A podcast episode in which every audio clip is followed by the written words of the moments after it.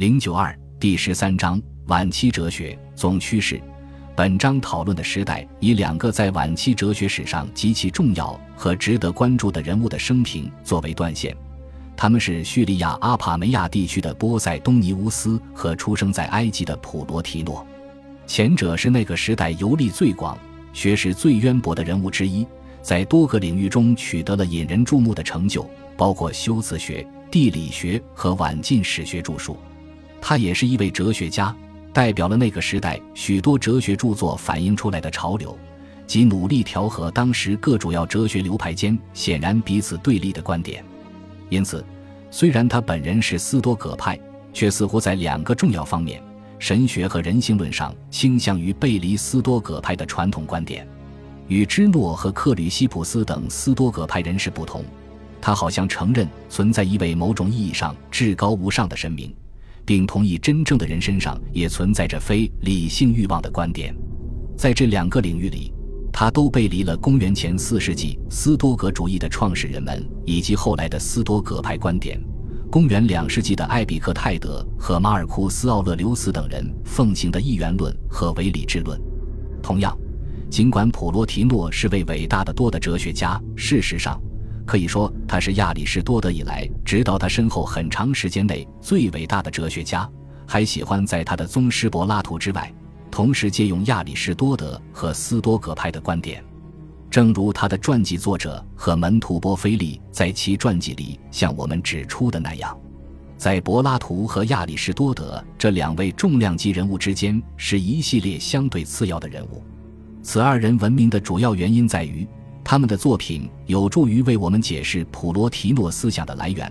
但他们也揭示了其各自学派的发展轨迹以及基督教思想教义的早期演变历程。然而，若干总体特征是这个时代的所有作家们或多或少都具备的：一、公元一至二世纪的学者们的兴趣是保守而传统的，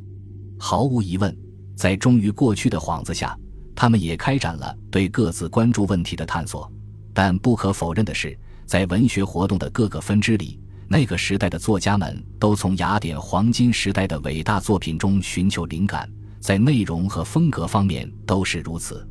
对文笔风格的重视，使得第二哲学运动中的作家们普遍给予柏拉图特别的关注。可能正是由于这个原因，柏拉图对那个时代哲学复兴的影响要大于亚里士多德。在内容方面，总的来说，这个时代的大部分作家们都可归入柏拉图主义者的类别。人们对柏拉图说教式作品的兴趣始于公元前一世纪初，其代表是阿什克伦的安条克。此人系统地摆脱了自卡尼阿德斯时代以来侧重怀疑主义的学术传统。他对柏拉图的崇拜反映在诸多方面，但最主要的是反复引用其作品。并且总的来说，继承了柏拉图哲学的主线，即相信至高神的存在和灵魂不朽。柏拉图的若干条语录被那个时期的作家极其频繁地引用，特别是普鲁塔克、马克西穆斯和阿尔比努斯，以至于有些学者相信，他们拥有一部后来遗失了的柏拉图文选。这些片段都是从那部文选中摘录出来的。我们无需假定必然存在着这样一部书，但个别章句。如柏拉图提迈乌斯二十八笔中的寻找造物主和天赋的任务却是艰巨的，即便已经找到了他的人们，也很可能无法向他人描述天赋的形象，极其频繁地出现在那个时代诸多作家笔下，在多神教徒和基督徒中同样如此。二，除明显的复古主义外。该时代另一个强烈的倾向是力图调和不同哲学流派的核心要义，以形成一个统一的哲学阵线。在这个时代，所有的主要学派肯定都拥有大批信徒。我们在上文中已经提及了柏拉图主义者和斯多葛派，但当时还盛行毕达哥拉斯主义。该学说兴起于公元前一世纪初，其代表人物是尼基迪乌斯·菲古卢斯。他的信徒包括云游四方的讲道者泰纳的阿波罗尼乌斯。公元三世纪初，斐罗斯特拉图斯为皇后尤利亚多姆纳撰写了阿波罗尼乌斯的传记。这部书后来被视为福音书的有力竞争对手。另一个年代稍晚，更能引起哲学家们直接兴趣的毕达哥拉斯主义者是阿帕梅亚的波塞冬尼乌斯，他的观点颇为有趣，认为柏拉图的学说来自毕达哥拉斯，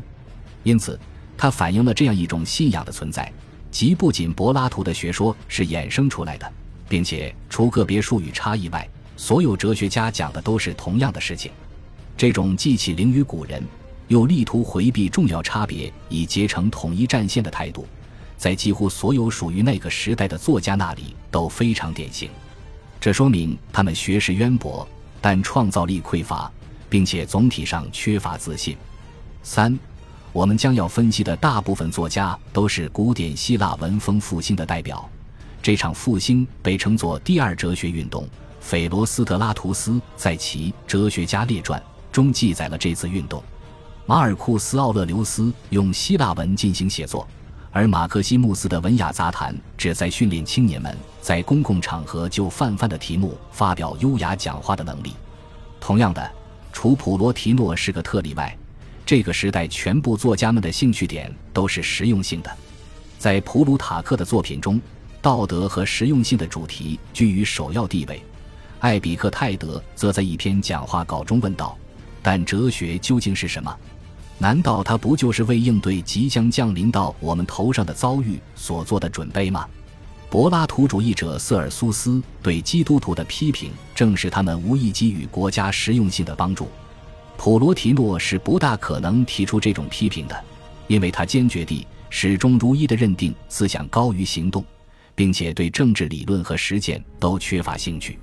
最后，普罗提诺与前人不同的一点在于。他把严密的体系性带到了哲学中，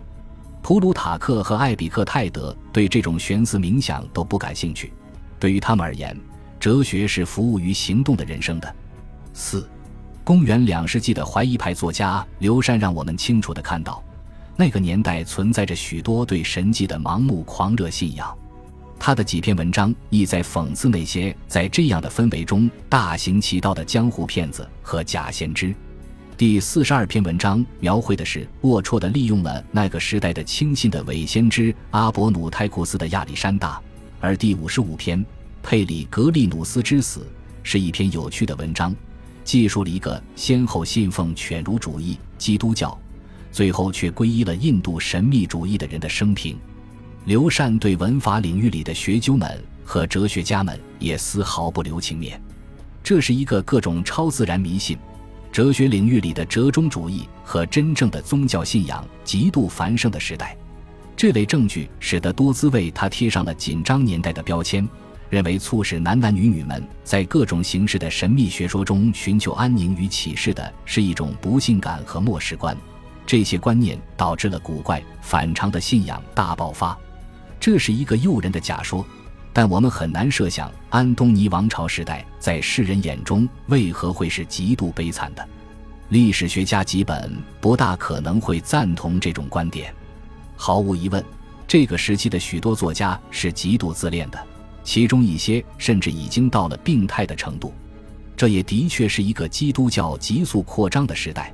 但如果我们把所有基督徒都视为自闭症患者或奥秘和神迹启示的狂热追求者，那肯定也是不公平的。恭喜你又听完三集，欢迎点赞、留言、关注主播，主页有更多精彩内容。